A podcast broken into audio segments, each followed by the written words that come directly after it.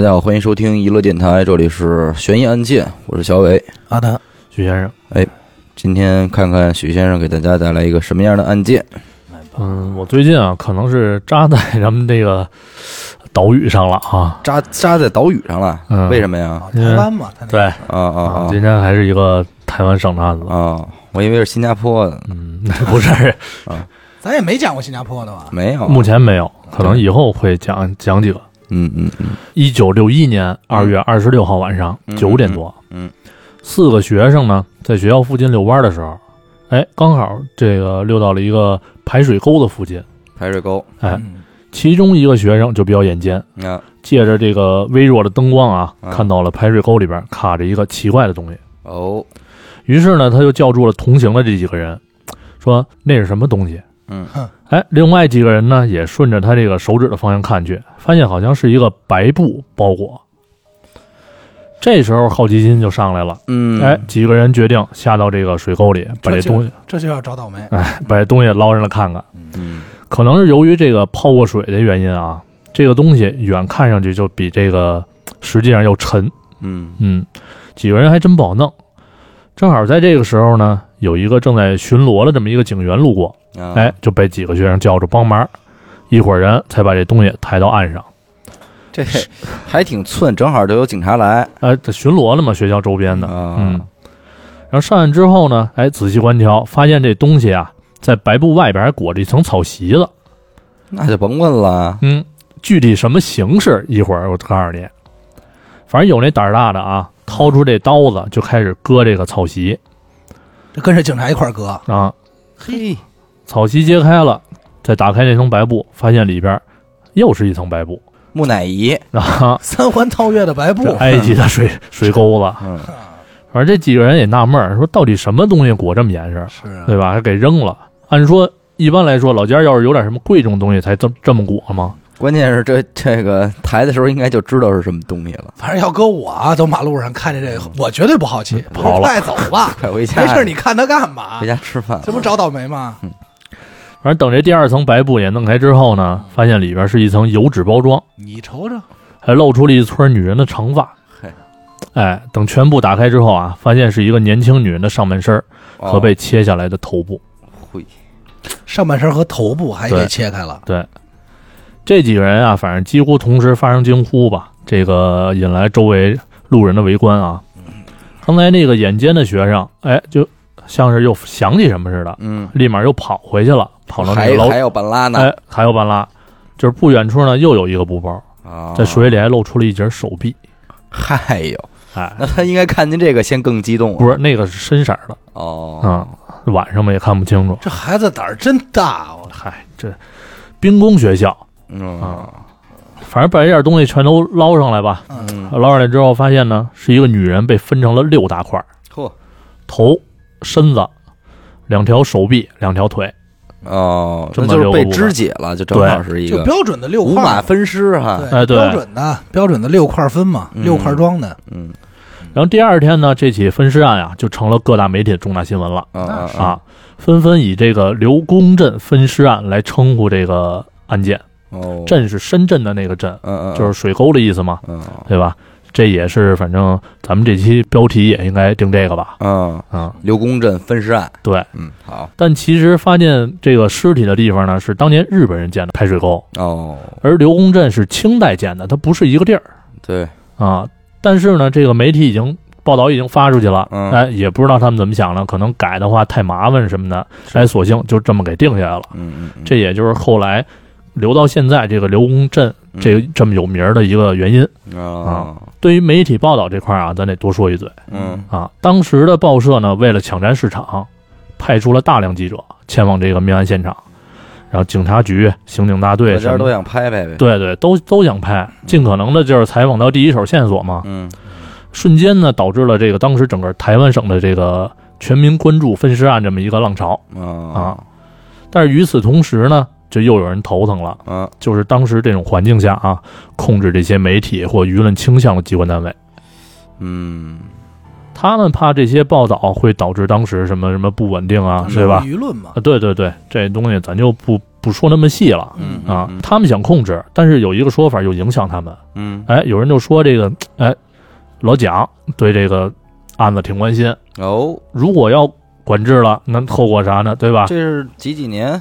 六几年，六一年，哦，反正最后是各家大小报社嗯都在争相报道这个跟跟进这个事儿嘛。嗯嗯啊，报道过程中呢，还弄出过不少插曲，这哦咱们后边说。嗯警方那边啊，听说这个，呃，老大都关心这案子，那自然是不敢掉以轻心了，对对吧？对，立刻呢就成立了一个由顶尖人士组成的这么一个专案组，嗯，其中都是什么呃刑事科科长啊、刑警大队队长啊、这局长那局长，嗯反正人员配置来说的话，足以看出这起案件受社会瞩目的这么一个程度。嗯火了吗？社会现象了吗？对，大新闻。这专案组也成立了啊，嗯各方面都准备好了，嗯那就正面迎接第一个问题吧，嗯，对？吧？被害人到底是谁？嗯那肯定了，啊。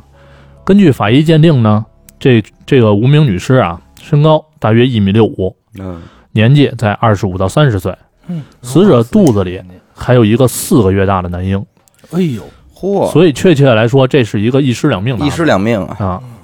除此之外呢，还有一些细节，尸体的体貌特征比较朴素嗯啊，没有这个涂指甲油，发型也是比较普通，衣服是普通的棉毛衫啊。警方由此推论，还带着衣服呢。呃，对，嚯，啊，警方由此推论呢，是一位出身中下阶级的这么一个妇女。嗯嗯嗯，平头老百姓嘛，没错是，吧？那真是下狠手。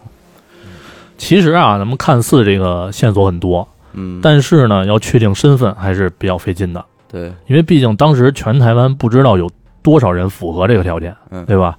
于是乎呢，这个警方啊，为了加快破案的进程，嗯决定将这起案子的相关影像资料做成幻灯片儿，就像你说的，把这个脸、各方面的特征什么的播放给群众看。你这不有病吗？哎，然后希望被害人家属尽早的出面认尸。嗯，。听过那么多案子，我可能没没接触过这种直接公布出来的就是的，哪有把尸体照片给公开？啊这太血腥了，结果让警方想不到的是啊，资料这么一放，在全台湾范围内，嗯，各种声称自己老婆离家、什什？么女儿失踪的报案电话，一股脑儿全来了。哎，哪个电话里都说说播放那个女尸跟自己某个亲人相符，哦，哎，整个专案组瞬间就乱了。嗯，接到这么多报案，但是最后却没有一个人认尸成功的。嗯这可不会就是过来凑热闹的吧？呃，不是，反正就在这乱七八糟摸不着头脑的时候啊，一个三轮车车夫老林嗯哎过来报案来了。林老汉，嗯，他声称啊，看到幻灯片之后，发现怎么看都觉得包尸体的草席子和白布眼熟。他他他注意的还不太一样，我也觉得是，人家都是对尸体眼熟，他这个是他对觉得这白布可以你。可以，为什么呢？因为他最后想起来了，嗯，原来是啊，案发当天他用三轮车拉过这个尸体。嚯，哦，你瞅瞅，怎么回事呢？哎，在这个二十六号啊，也就是发现尸体那天嗯傍晚时分，嗯三轮车车夫老林跟平常一样蹬着三轮车等生意，就是那种拉活的，嗯嗯拉点货什么的嘛。骆驼祥子，哎，对。 突然呢，台湾一板儿爷，骆驼 祥子，板儿爷老林，你是怎么转的？行吧，嗯，漂亮，你板儿爷，就就这时候啊，突然就有一个带着两两大包重物的男人嗯给给他拦着了。嗯哎，操着这个外省口音，嗯，说我要到台大那边去。啊台哦，湾大学哈，对，然后老林一看说，哎，这带这么多东西，那我得多要点儿，对，那对吧？但是一想，这距离说又五百 五，不能骗你是吧？距离又不远，嗯但是最后也没加价成功。嗯等这客人和东西都放车上之后啊，老林就开始蹬车，嗯但是越蹬越纳闷儿，嗯，说这明明就带了一个人啊嗯，怎么感觉跟像俩人似的那么沉啊？嘿，行李啊重，行李重，还没等弄明白，基本上也就到地儿了。嗯那个男人呢说让把这车啊停着离这个水沟更近一点儿，啊然后拿着其中的一个包裹就下车了。老林本来想帮他搬另一个，但是被这个男人阻止了。嗯啊，甭都伸手，呃对，别搭手啊，都搬下来以后，那个男人付钱就赶紧让老林走人。啊，这事儿其实要搁平时啊没什么记忆点，对对吧？对，就一活儿嘛，嗯，但是这警方的幻灯片一放，哎，让老林全想起来了。嗯我都想起来了。 就看着这幻灯片里的草席和布，嗯，老林脑子里过的一句话就是：药少了，这他妈不是，这他妈药少要了，少了，我当然要三千，他也走这也得了，给我，那肯定给你了。嗯。说这就是那天那个乘客的包裹呀，嗯啊，这就是草席跟那布的印象深的原因。嗯嗯嗯老林提供的这些证词啊，可以说是调查以来的第一个有用的证据嗯嗯啊，至少专案组掌握了可能行凶的地点，嗯，对吧？没以错，及凶手的一些一部分这个目击情报。那肯定，对，嗯体貌这特个非征常嘛，有价值了。对，，然后专案组呢就立刻来到了这个老林所提供的乘客上车地点。哎，这个地儿呢是这个和平东路二段附近嗯，啊，他们那块儿分区咱咱不明就白南啊，二环那边呃，的，这可能是。嘿，嗯肯定肯定不是，我觉得你接着说吧。啊然后对周围啊开始进行大规模搜查，嗯，寻找这个命案现场。嗯，很快，在三月二号，专案组就向媒体自信的宣布哦说，他们找到了凶宅。嘿，哎，更重要的是，他们连凶手都抓着了。嚯真，的挺快的，办事很有效率啊。这就有点七指咔嚓呀。呃，对，这个凶宅呢，就是所谓的第一现场嘛，嗯对吧？是位于这个和平东路二段某个巷子里的一个住宅。嗯警方在这儿呢，发现了水泥地上有血迹啊啊，嗯还有沾有血血液的绳子，嗯以及厨房发现了好几块这个带有血液的这个抹布，嗯然后墙上还有粉刷过的痕迹。警方查遍了跟这个住宅的相关人人物啊，嗯，包括承租过的房客呀什么的，最后他们认定这个房子的二房东老吴有重大嫌疑，嗯哦，随即就逮捕了这个老吴，连夜审讯。据调查啊，老吴是福建人，哦，去年刚结婚。哎，这个住处啊是从别人手里租下来的，本来是自用，嗯但是后来呢改这个转租挣钱。嗯各大媒体也是在第一时间得到这些消息嗯，啊，开始大幅报道。嗯，老吴的私生活也就是被无情的暴露在各个读者的眼前，那肯定啊，成这了就个属于剥夺政治权利了啊对对吧？啊，成了这茶余饭后众人调侃的对象了。嗯那嗯肯定，其实案子到这儿啊，看似是嘖大有进展，嗯但是呢，所谓的这个凶手坚决不承认他跟分尸案有丝毫的关系。嗯，哦，不是他，嗯，嘴硬，嘴硬。警方甚至于就是用起不合法的某些手段啊，哦想诱导老吴认罪，哦，但老吴却是一脸可怜相，嗯，嗯，表示他什么也不知道。卖萌啊卖萌，其实说到这儿啊，也比较逗了。嗯就算警方严刑逼供，嗯，，哎，至少得编出点证据才能让故事完整吧？对呀，啊，但是呢，到目前为止，警方还是不知道女尸的身份是谁，啊，对，这是一个非啊常严重的，连名字都不知道，对啊呀，那又怎么可能指控老吴就是真凶呢？嗯，对吧？老吴就一句话就解决了，我不认识他，对，这谁呀？这谁啊？更何况老吴的媳妇儿活得好好的，啊，感情还特别好，嗯也没有其他证据能证明老吴会伤害其他女性，所以就是一个自相矛盾的事儿了。，那太矛盾了。这时候专案组就一改之前的自信啊，嗯要求媒体慎重报道，嗯，说少说点儿，哎，少说点儿。回头赔钱。只能说老吴家是可疑现场，对，同时开始验证现场的这个血迹跟死者的血型是嗯不是能对得上。对啊，经过仔细鉴别之后，专案组不得不承认这次错误，嗯是什么鞋呢？那个在吴家发现的不是人血，啊是动物血瞅，瞅嗯杀鸡来着那天没呃，准儿保不人家齐。不是，你就说在家里边怎么能干这事儿？不是，他也弄得太不干净了，对吧？收拾的没谱儿，这杀鸡宰鱼不是，我没说杀鸡的，我说这要是凶手哦哦弄哦得太不干净对了。对对，嗯没错儿。啊，然后这墙上其实粉还有一特简单的方法，嗯你让那拉板车那老头儿过来跟他见一面，就全明白了。对我是不是估计可能也是见了一下，嗯我估计黑灯瞎火啊，老头儿也记不住了。嗯，你指认是不是？是不是？然后这墙上的粉刷痕迹呢，也是半年之前哎嗯弄的，早刷的了。对，早刷的了。唯一一滴啊掉在地板上的人类血液嗯，是某个房客打针时候滴落的，哦，吸毒那不不知道、啊，不是你们打疫跟 苗，跟家打什么针啊？快疫苗，跟家打针，糖尿糖病尿病啊，糖结尿果病因此破获了一起贩毒案 糖尿病，糖尿病。啊，胰岛素哈，对哎，这合理。对，咱们这都替他们想好了， 是，咱们的不能轻易说出犯。 关键那会儿没有那种没有像现在嗯似的这种胰岛素，啊，那还是饭桶。胰岛素，胰岛素啊，嗯，来，然后反正这个这滴人血啊，嗯主人也活得好好好的啊啊，，什么事儿都没有，嗯，就是就有点瘦，老打哈欠啊，没我事长得儿有，点像腊肉是对啊吧？就没事了，在他们家门口老能听见啪啪啪抽自己抽自己胳膊，说哆嗦，哆嗦，哎，给我点钱吧。天天就借钱，也对没别的事儿， 对，这这活着玩意儿挺好。挺好。这活的就不好了，就还捧着说呢，就天天有说，我我我那天又看见又看见神龙下凡去了，嗯天天最后啊，这整个调查结果啊，嗯，是让警方颜面扫地了。哦啊，肯定但是尽管如此呢，警方也只能向媒体承认，吴家是凶案现场的可能性很低嗯啊，老吴也依然没有完全排除嫌疑，嗯，就这还嘴硬呢嗯啊。然后这媒体啊就借机采访老吴，嗯哎，用老吴那身形瘦小又委屈的照片儿嗯发了几篇报道、啊，啊以满足这些看客们的需求嘛。嗯，得有给你们来个那个概念，呃，对，吧？概念图，所以我就说这个这个这个媒体有的时候他妈闲呢，呃，对，嗯就还还有更那什么后边说呢啊，你先说，反正现在这闹的啊，就是嗯凶手不是凶手啊，嗯现场不是现场，对，警方呢又陷入了这个迷茫的状那态。肯定啊，嗯，尽管此案公开以来不断有人来认尸，嗯但却没有一个能说出死者真正身份的，嗯啊，那这叫认的什么诗啊？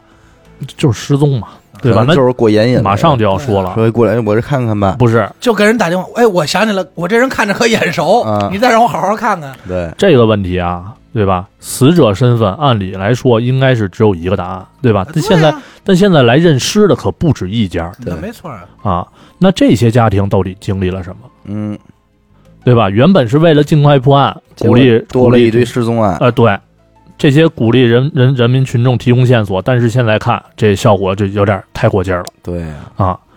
多少人的妻子、啊女儿、姐妹、都好找友不着了失踪了，嗯对吧？嗯反正这些事儿呢，在这起分尸案的哎浪潮中不断涌现出来。嗯，那这社会热点就该关注这些事儿了。那对嗯啊，，媒体呢也是，就是每天都报道这些事儿，嗯说谁谁家或者哪个家庭又来认尸了嗯啊嗯。这些人基本上都是带着悲痛的期待去认那尸，肯定的，但却是空手而归。嗯，那你说这认尸没成功，对他们来说有可能是一种希望，对吧？那是，但也有可能是再度这个陷入痛苦的等待，要我说，还是要是我的话，我就盼着不是，那肯定嗯啊，对吧？肯定是。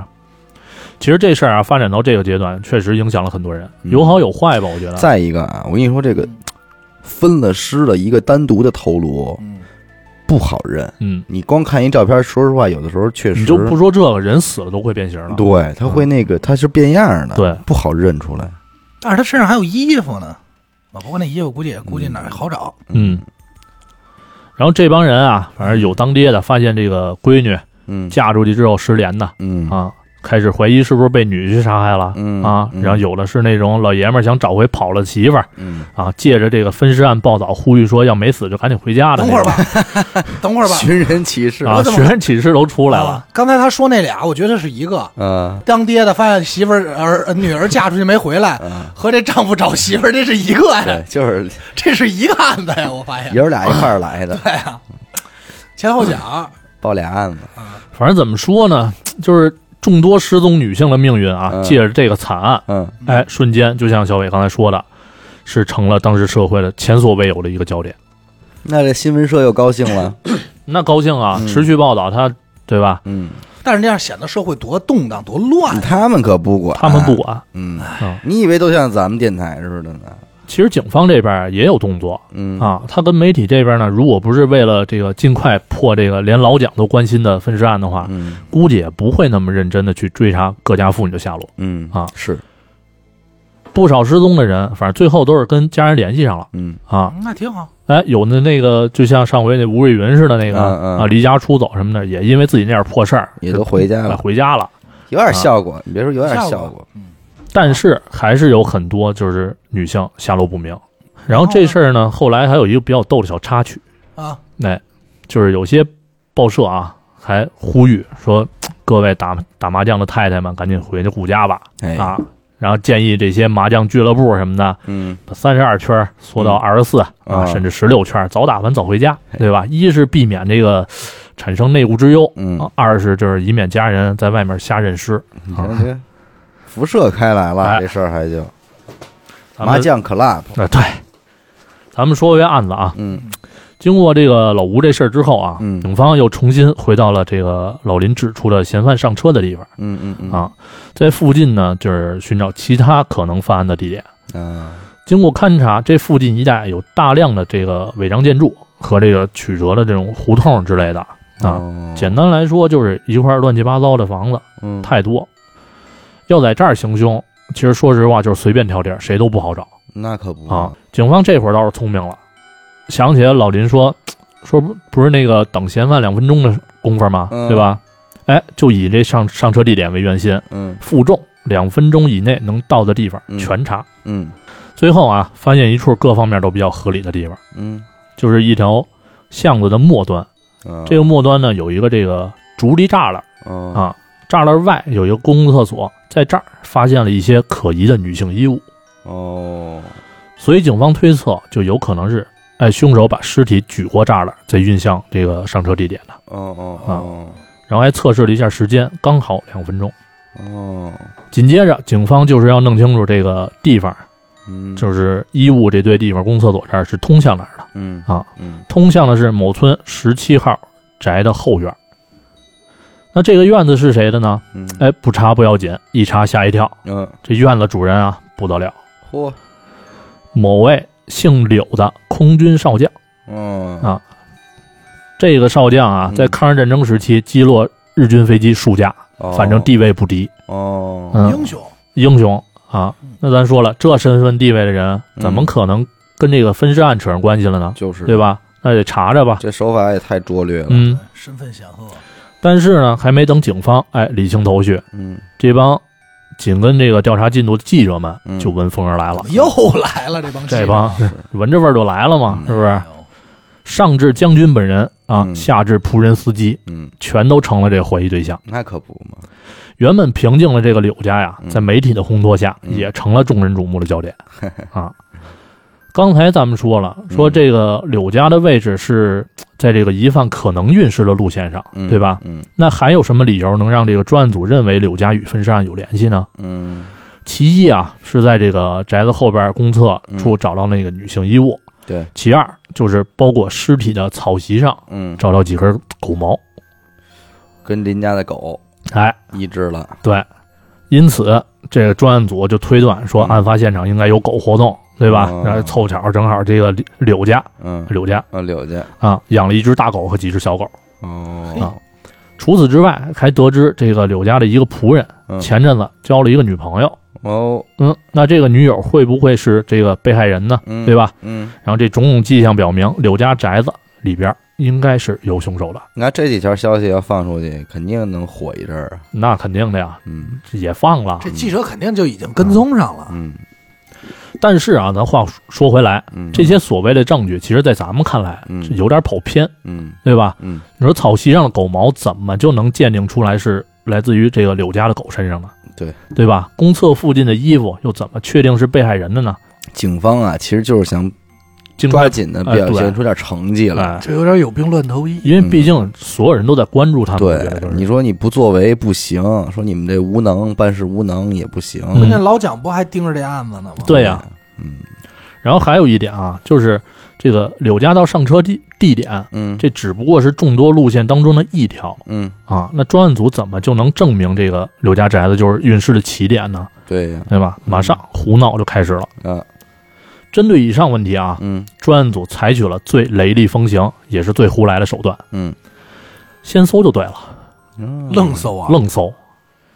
那这可够狠的。他们太不给将军面子了，他们的理论是什么？嗯说只要柳宅是凶宅，嗯那证据就肯定在这儿。嗯嗯讲理，啊，还别说啊，这嗯专案组还真找着点东西，嗯麻绳儿、嗯，稻草、嗯铁丝儿，嗯还有可能用来帮尸体止血的石灰。这，然后男仆人房间里搜到这个女性衣物，嗯对吧？按专案组的理论来说啊，嗯这些东西虽然一般人家也有，嗯但是既然柳宅也能搜搜到，嗯，那就证明之前专案组的理论是正确的。这他妈什么鸟不拉屎的理论？这不是胡鸡巴说就嗯吗胡鸡巴说。啊！然后呢，在不清楚谁是凶手的情况下啊，嗯带回了三个人。嗯漂亮，这个刘将军以前的部下老李，啊，啊，司机老陈，嗯，还有厨子老刘，嘿这么仨人。这老来这么着哥仨，然后专案组还李猜刘测，晨，嗯，这哥仨，李刘晨，来吧，嗯这哥仨真够冤的。然后专案组猜测啊，说这三个人有重大嫌疑哦啊，要么是其中一人干的，嗯要么是三人同伙作案哦，哦，啊。至于死者，就是南仆人传说中的女友啊啊，，因感情纠纷惨遭杀害，仨人一说块的儿反正是有模有样。啊给分析了，哎呀，给断烂了。然后与此同时，这帮报报社记者为了博得大众眼球啊，嗯又开始胡逼了，嗯，说这个柳家藏着很大的阴谋。哎，嗯，死者跟主人的关系呃不一般，不一般，玩啊过，玩儿过啊，，仆人只是替罪羊，巴拉巴拉一堆嗯啊，嗯一堆没有根据的报道。嗯这专案组呢抓了这仨人回去啊，本以为会有这个什么实质性的进展，嗯但是没想到，快两个礼拜了，依然一无所获。嗯，狗毛经鉴定啊，发现颜色跟柳家的都不一样嗯啊，早干嘛来了？是不是一色狗毛看不出来？啊特逗。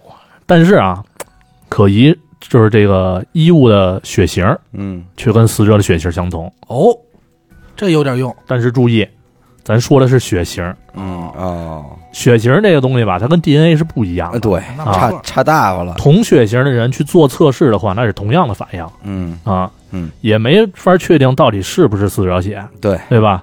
这死者要是一 O 型血，麻烦了，麻烦了。对，最多然后鉴于这个还存有疑问啊，嗯警方也是没法排除这仨人的嫌疑，嗯就都给关着了。嗯啊嗯漂亮。咱们说到现在了，最关键的问题还是没变嗯啊，就是警方到现在还是不知道死者是谁。是啊，这个问题不解决，想随便抓个替罪羊草草结案也难。嗯啊嗯还一点呢，就是这个被缝合之后的尸体啊，嗯泡在这个福尔马林当中，嗯已经开始变形了。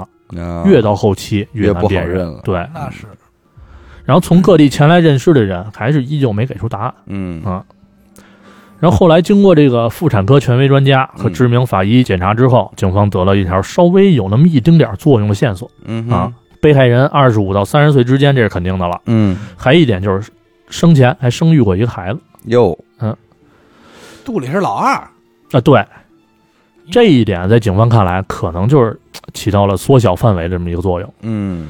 但是我只能说，他们想多了，对，也是因为基数还是那么大。对，嗯，然后距离这个案发啊已经过去一个多月了，嗯这个集合了所谓这个第一办人才的这么一个专案组，嗯，抓了四个嫌犯，发现两座凶宅哼哼，都没有破案。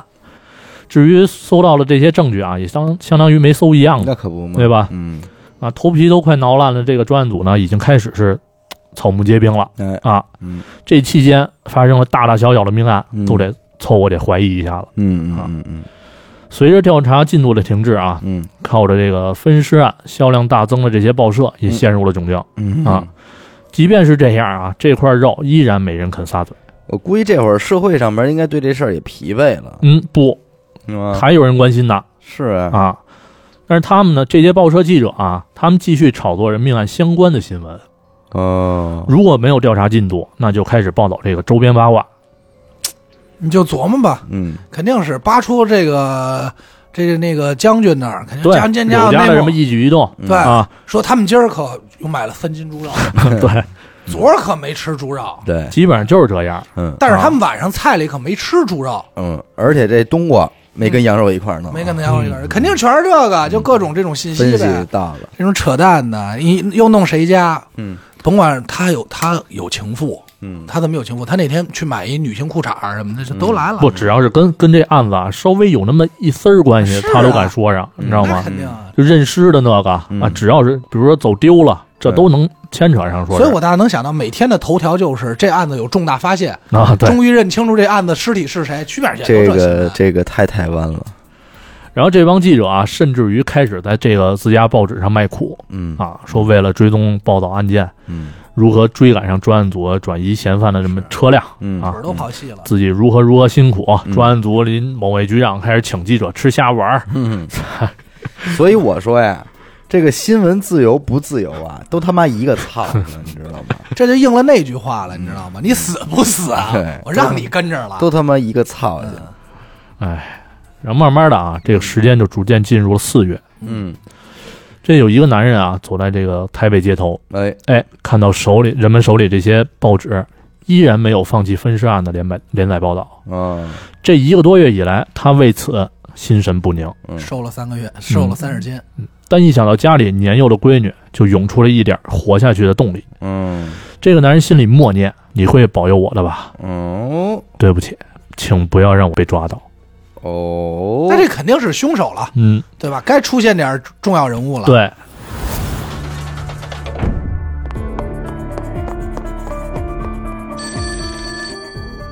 喂，是神探阿乐吗？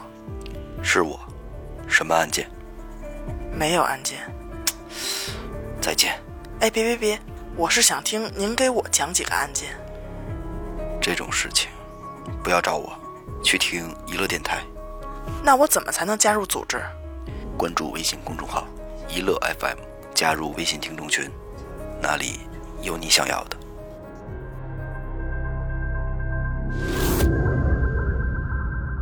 咱们先小跳一下时间线啊，嗯回到这二月二十七号，嗯发现尸体的第二天，嗯报纸上开始大幅刊登这个死者的照片的时候，嗯哎，一个姓何的家庭妇女也在家看到这个报纸了，啊了解案情了。嗯，同时呢，她顺便帮这个丈夫的同事照顾小孩儿。哦，那个人过来接孩子的时候，这个何女士就向这个男人潘楠姐嗯，说：“你们家闺女刚才看见分尸案的照片了，啊，说那是她妈 妈。”这男人笑了，嗯，说：“这孩子净瞎说没，法弄，没法弄，嗯家里好多电影明星什么的照片，说都说是他妈嗯，啊。”这何女士转念一想，也是孩子嘛，对吧孩子嘛，啊，对，童言无忌，哎嗯，有可能确实是想妈妈了，然后就转过身儿去就过去了这茬儿。咱把时间线再拽回来，嗯回到四月，嗯四月十二号这天，已经泡在这个福尔马林里四十多天，经历了几百人辨认的女尸啊，嗯，终于被人认出来了。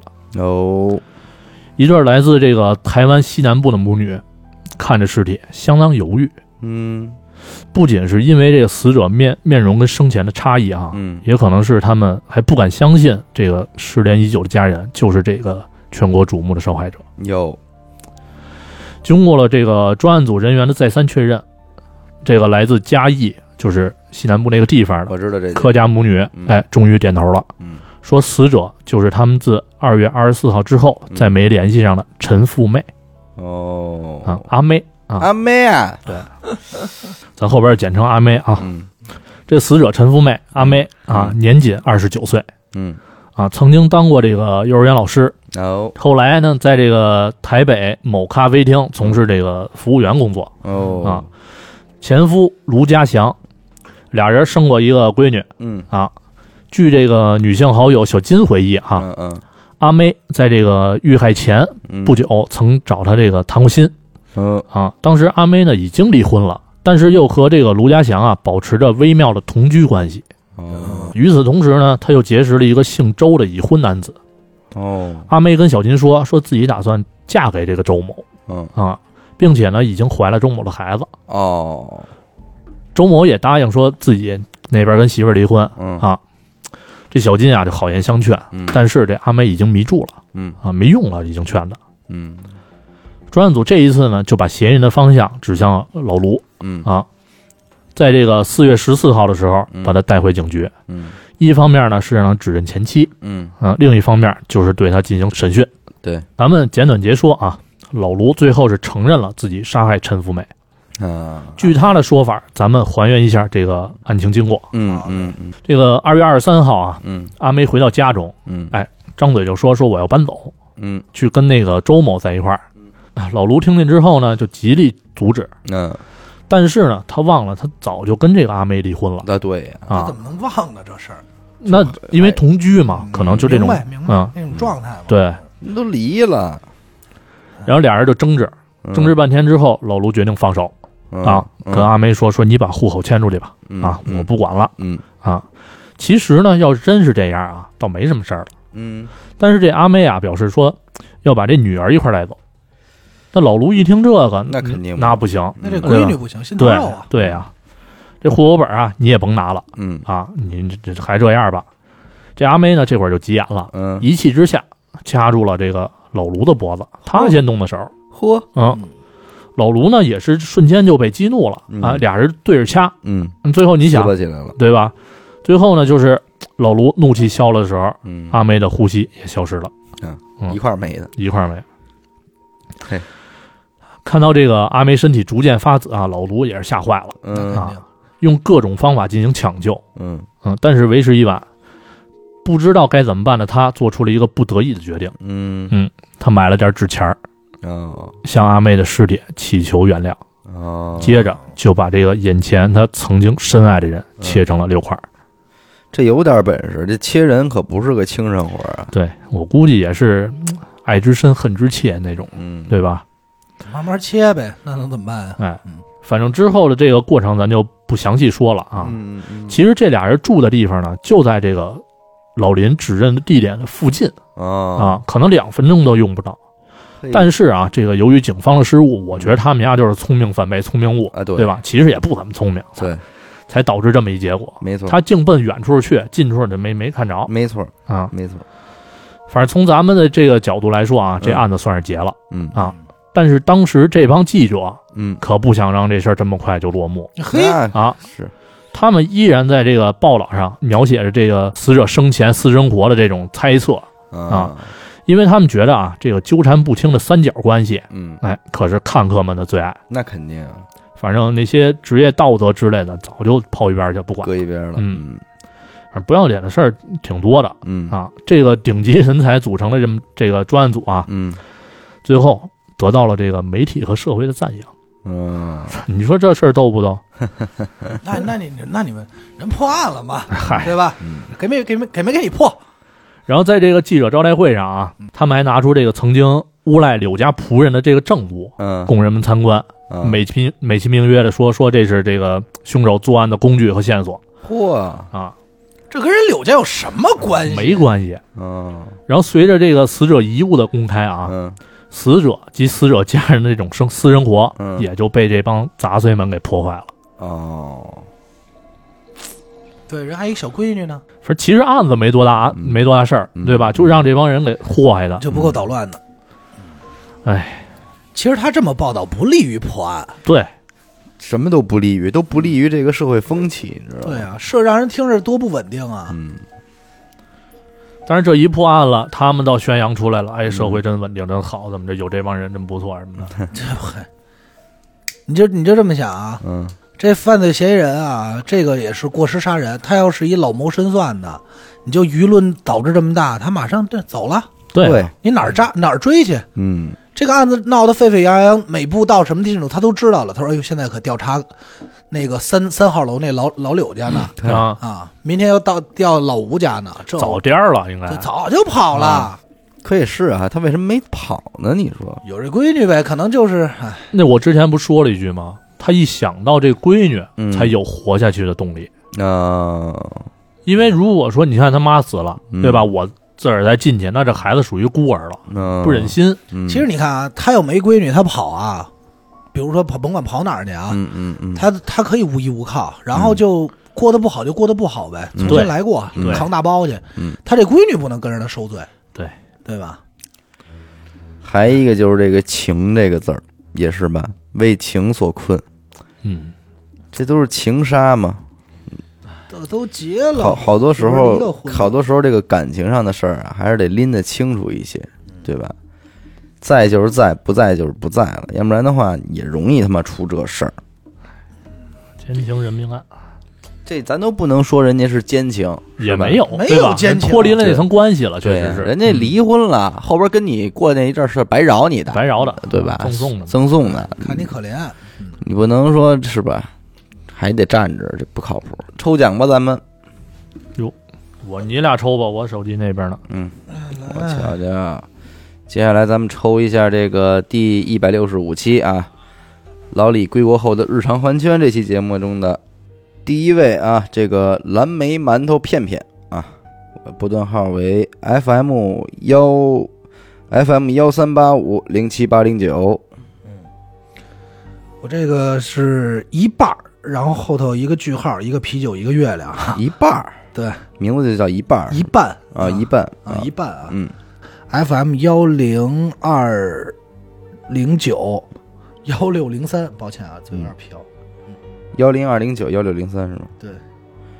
然后我这位叫做小怪兽彤彤嗯，哦，然后破折号 Polly，呃，FM 四七六四九零二五，大圣的祖先啊，嗯，然后波段号是 FM 幺三二零三八九九六，嗯大圣的祖先，对，是石头是吧肯？定是石头啊。